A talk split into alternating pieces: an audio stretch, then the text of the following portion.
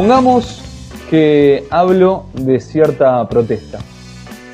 Mitad de la biblioteca se va a inclinar por decir que todo reclamo es justo, dejando por obvias razones a la otra mitad que piensa que no lo son y sugiere frases como eh, esta es una protesta justa y punto, cuando se está a favor. O eh, es una protesta justa, pero si están en contra.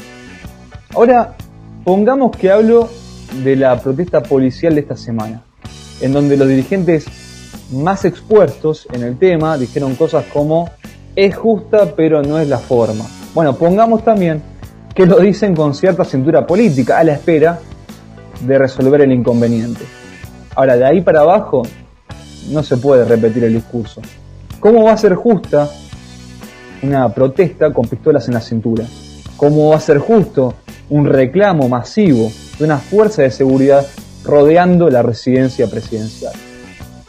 Pero eso sí, dijeron que no afectaba a liberar zonas. Eso sucede por dos motivos. Primero porque muchos eran policías retirados, que solo fueron motivados por una cuestión política, no estaban en actividad. La otra es porque las zonas ya estaban liberadas de antes. Lejos, en el tiempo, quedó cuando se aplaudía a los policías por pedir documentos durante tres semanas, primeras de la pandemia. Cerca en el tiempo, estamos del momento en el que se encontró el cadáver de Facundo Astudillo Castro, el joven que por última vez fue visto subiendo a un patrullero. Adivinen de qué fuerza. ¿Una ayuda? Además de subir pibes, que después aparecen muertos, juegan a pisar un globo con los neumáticos del móvil. Hasta no hace mucho los medios abrían sus programas reivindicando al jubilado que mató al ladrón o a la justicia por mano propia, endilgando responsabilidades, primero al poder político, y obvio que cuando digo esto hablo del que está eh, el poder político de turno, porque se habla solamente de la política estructural en hechos policiales cuando no gobierna el peronismo.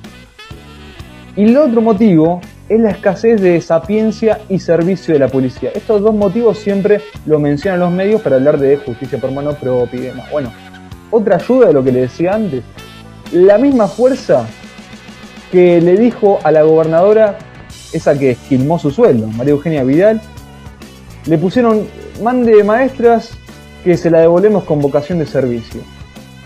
¿Adivine quién es? ¿Adivinó? Bueno, todo eso y más es la bonaerense. Para la resolución se metió mano a la coparticipación. Se le quitó un excedente que Mauricio Macri había regalado mediante un decreto al gobierno porteño para adjudicarlo a la provincia de Buenos Aires, que tiene un sistema deficitario de coparticipación, así poder hacer frente a las demandas de estos esbirros. Esto cayó como un nuevo tornillo en la cabeza de Geniol, que dialogó con sus paisanos, tenga representatividad o no en la ciudad. Y digo esto porque es curioso el caso de la hormiguita, que quiso salir en la foto y no se dio cuenta, imagino, espero, no se dio cuenta, que representa otro distrito. ¿no? Representa a la provincia beneficiada por el traspaso. ¿Cómo va a hablar en contra? De ahí en más el número, que puede serlo todo o la nada misma, y al mismo tiempo. No se veían tantos ceros una portada de un diario desde la hiperinflación de Alfonso. El gobierno nacional propuso una quita porcentual menor del 1,2%, pero muchos medios optaron por poner 30 mil millones. Es claro, usted comprenderá que los medios saben que el número vende, por ahí, por ahí debe andar Marcelo Bonelli buscando un PBI o dos, quizá tres. Con ciudadano de la capital. No tiene que preocuparse ahora. No me diga que creyó lo de en todo estás vos. Si no pagaste menos de impuestos cuando Macri le regaló plata al gobierno porteño, ahora tampoco tendrías que pagar de más. ¿Cuál es el enojo del porteño? Sin embargo, y ya sin ingenuidad, hay un gesto político importante. Se ve que amigos ya no son los amigos. La oposición dice que Albert Títere está siendo manejado por el kirchnerismo.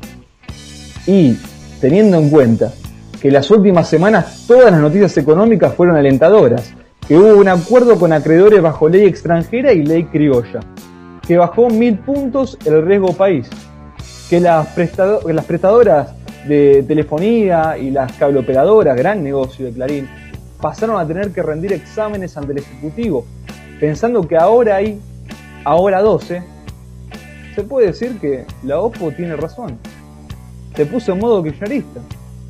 Inclusive lanzamos un satélite al espacio. Extrañan al presidente dialoguista del principio de la pandemia. ¿Quiere que le diga algo? Yo no extraño entregar las banderas con Vicentín. Cuando Alberto dijo que cuando todo esto termine íbamos a salir a la calle la gente de bien, porque puede creer que hay periodistas excitadísimos que dicen que el peronismo perdió la calle por los idiotas que van a las manifestaciones. Es como creer que quien no ve a sus amigos ahora por la pandemia no los va a volver a ver en el futuro. Es obvio que vamos a salir a la calle. Bueno, vuelvo. Eh, cuando Alberto dijo que cuando todo esto termine iba a salir a la calle la gente de bien. Y realizó las medidas antes mencionadas.